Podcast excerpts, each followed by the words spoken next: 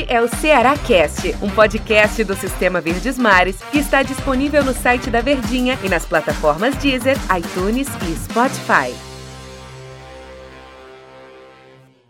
Oi, pessoal, um abraço para todos vocês, sejam todos muito bem-vindos. Hoje é dia de futebol, hoje é dia da bola rolar, todo dia é dia de Cearacast. Então, para você que está chegando pela primeira vez aqui, nos acompanhando pela primeira vez, todo dia a gente traz notícias, todo dia a gente traz aqui o nosso olhar sobre as novidades, sobre o que é informação e sobre o momento né, do time do Ceará. Esse é o espaço que a gente fala do Vozão Cearacast. Fique à vontade para você compartilhar, para você reagir com seus amigos, colocar no grupo da família, no grupo dos torcedores, se concorda com nossa opinião ou não. O importante é mesmo nos acompanhar e todo dia tem esse nosso papo aqui sobre o que é notícia, repito, o que é informação e o sentimento nosso, né, a sensação nossa sobre o que está acontecendo com a equipe do Ceará. Eu sou o Montero Neto e estou muito bem acompanhado dele, que é elegância nos comentários. Ele tem esse comentário polido, ele é elegante, é o Tom Alexandrino. Fala, Tom! Opa! Opa! Tudo bem, né, Tero? Tudo tranquilo, né? tudo bem. tudo bem, tudo tranquilo. Beleza. Tom, tudo ah. tranquilo assim, porque quando é dia de jogo a gente fica mais animado, né? Quando a nossa edição é, aqui do é, podcast rapaz. é dia de jogo, a gente fica mais animado. Embora que é importante a gente pontuar que o Ceará tem uma missão duríssima contra a equipe do Palmeiras. Tudo bem que o Palmeiras vem sem 15 jogadores, né? 15 jogadores, na verdade, 15 jogadores estão com, com a Covid-19, né? 17 no total, a contar inclusive com quem ia ficar à beira do gramado, né? Porque o Abel Ferreira, o técnico, foi expulso no primeiro jogo, ia cumprir a suspensão automática, auxiliar dele pegou Covid, então são 17 no total no elenco do time do Palmeiras, sem falar dos contundidos, né? E o Palmeiras está fazendo uma operação aí para contar com o goleiro Everton, que jogou com a seleção brasileira na terça-feira contra o Uruguai e quer entrar em campo contra a equipe do Ceará nesta quarta-feira. É, eu sei que tem um lado sanitário, o lado da saúde, que a gente não pode comemorar. Não dá pra gente comemorar, porque o Palmeiras tem 15 desfalques por causa da Covid, né? Mas o lado esportivo, né? O Ceará pode se beneficiar disso. Embora do time que jogou lá na primeira partida, só mesmo o Scarpa não está à disposição, porque também está com Covid. O que deixa, o que nos leva a crer que o Palmeiras, e, e é mesmo, leva a crer não, a gente tem a certeza que o Palmeiras é um time muito forte. Mas o Ceará ainda assim tem uma missão muito difícil, né, Tom? É, e, e principalmente se a gente for pegar como análise o jogo contra o Grêmio, né? Que o Guto Ferreira ele buscou conservar os seus principais jogadores para que estivessem próximos ou completamente é, à disposição para esse jogo da Copa do Brasil. Então, na cabeça do Guto Ferreira, independente da situação do Palmeiras, seja pelo problema de surto de Covid-19 no elenco, na própria comissão técnica, ou seja, o Palmeiras mais completo, ele tem em mente que o Ceará ele pode sim é, ser mais competitivo nesse jogo da volta, por mais que haja uma diferença muito grande no placar agregado de 3 a 0 contrários, né? Então eu acho que, independente do que a gente ache sobre o que envolve a falta de jogadores, o aspecto esportivo, competitivo, sanitário. Eu acho que se o jogo vai acontecer e o Ceará tá pronto, tem o seu principal jogador voltando, estando à disposição, que é o Vina, que faz uma falta tremenda, desde que todo o elenco, a, a, o time funcione da maneira de jogar do próprio Vinícius, jogue em função dele, eu acho que o Ceará ele tem uma condição, eu acho que surge uma ponta de esperança de que esse placar ele pode ser começado a pensar no aspecto de você tirar a diferença. Fazer o primeiro, fazer o segundo, e aí você vê até onde vai suas possibilidades dentro da partida. Mas eu acho que independente do Ceará conseguir o resultado ou não, ou chegar ao resultado, eu acredito que é uma partida para o Ceará retomar a confiança. Eu acho que isso vem um pouco abalado pelas últimas partidas, principalmente de Campeonato Brasileiro, uma sequência de resultados desfavoráveis para o próprio Ceará na competição, onde teve a oportunidade de vitória, principalmente contra o esporte, que não fez uma boa partida naquele jogo. Então eu acho que são aspectos não apenas pelo, pela situação de classificação, mas eu acho que pelo que tem à disposição na temporada e retomada de confiança. Bom, Tom, o time que tem 3 a 0 contra no agregado, ele precisa fazer gols. Então a tendência é que a gente possa ter um Ceará, pelo menos no papel, um pouco mais ofensivo. Sei que a gente não acompanha os treinamentos, mas a gente recebeu informação de que se vai jogar com essa formação inicial, ninguém sabe, mas que o Guto chegou a fazer essa formação, Tom. Praz, mantido no gol, né? Apesar de muita reclamação, até um, um, um questionamento, né? Se o Praz continuaria como titular ou não, mas Praz no gol. Samuel Xavier, Thiago Panhussá, Luiz Otávio e Bruno Pacheco. Aí não tem mudança. Aí no meu campo começam as mudanças. Charles e Fernando Sobral. Seria a dupla de volantes ali sobraria para o Fabinho que ficaria no banco de reservas. E aí do meu para frente o Ceará teria Leandro Carvalho, Vina, Lima e Viseu. São teoricamente um time bem ofensivo, né, Tom? É um time extremamente ofensivo, né? Porque você perde um pouco daquela cobertura ou daquela recomposição que faz com excelência o Fernando Sobral pelo lado direito. Por mais que ele seja um ponta de apoio ao ataque, ele é um ponta muito mais com características de recomposição e defensivo. Ele não é aquele cara de aproximação, de profundidade, de ofensividade. E aí quem precisa correr atrás do prejuízo, naturalmente precisa correr riscos, né? O Ceará não vai ter outra oportunidade. Então precisa encontrar alternativas para tentar surpreender o Palmeiras no aspecto ofensivo para buscar um diferencial. E para você fazer o diferencial, precisa arriscar, precisa buscar alternativas que te dão essa sustentação. E aí você jogar com Leandro Carvalho, com Lima, o retorno do próprio Vina, você tem três caras extremamente ofensivos. A minha dúvida sempre é em relação ao funcionamento desses caras.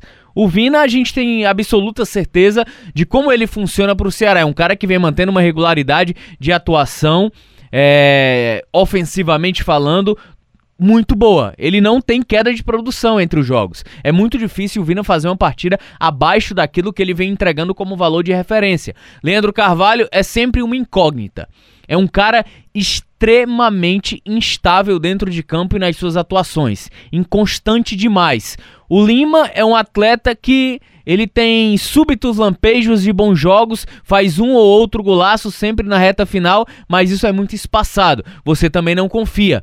Então é algo que se deposita a esperança. Na, na cabeça do Guto, ele encontra o diferencial na teoria, né, já que essa é uma escalação prévia do que a gente talvez possa ter nessa busca pelo Ceará para reverter esse placar, mas é uma equipe que a gente tem que pagar para ver. É uma equipe que a gente tem que observar.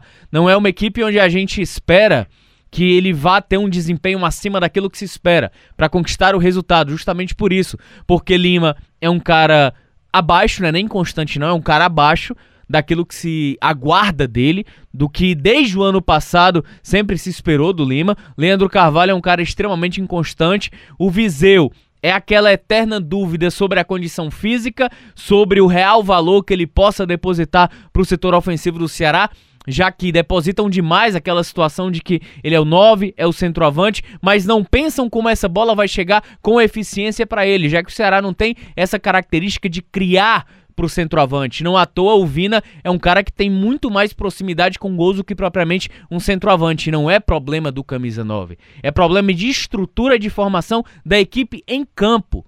Tem essa diferença.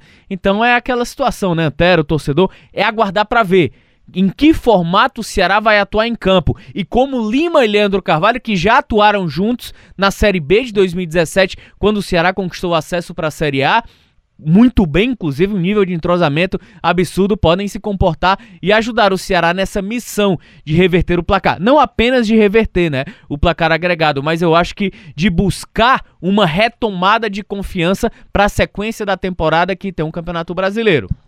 Você tocou duas vezes nesse assunto da retomada da confiança. Logo no começo da sua fala, eu inclusive ia puxar isso aí, mas você acabou relembrando, Tony Alexandrino. E esse realmente é um jogo de que, independente do resultado, o Ceará pode recuperar essa confiança, né? O Ceará pode apagar os dois últimos jogos, dependendo da atuação, e mesmo que não venha a classificação, mas ele pode apagar as duas últimas atuações contra o próprio Palmeiras e também contra o Grêmio. E é importante que isso aconteça, porque, ao que parece, o Ceará não vai abrir mão da Copa do Brasil.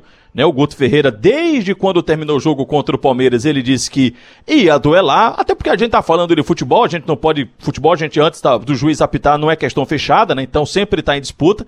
Então o Ceará não vai abrir mão da Copa do Brasil, então deve colocar o que tem de melhor em campo contra o time do Palmeiras nesse jogo da volta, apesar dessa desvantagem. Mas é importante lembrar que no domingo, o Ceará já pega o Atlético Mineiro pega o líder do Campeonato Brasileiro, aliás, um dos líderes do Brasileirão, né? Vai pegar o time do Sampaoli na estreia, é, em mais uma rodada do Campeonato Brasileiro, em, vai ser em casa, vai ser no Castelão, mas enfim, ter presença da torcida, mas ó a sequência que você tem. Você tem esse Palmeiras, que você vai dar alma para tentar reverter esse resultado, mas se não reverter a desvantagem, que, é, que reverta pelo menos a, a impressão deixada nos últimos jogos para a sequência do Brasileirão.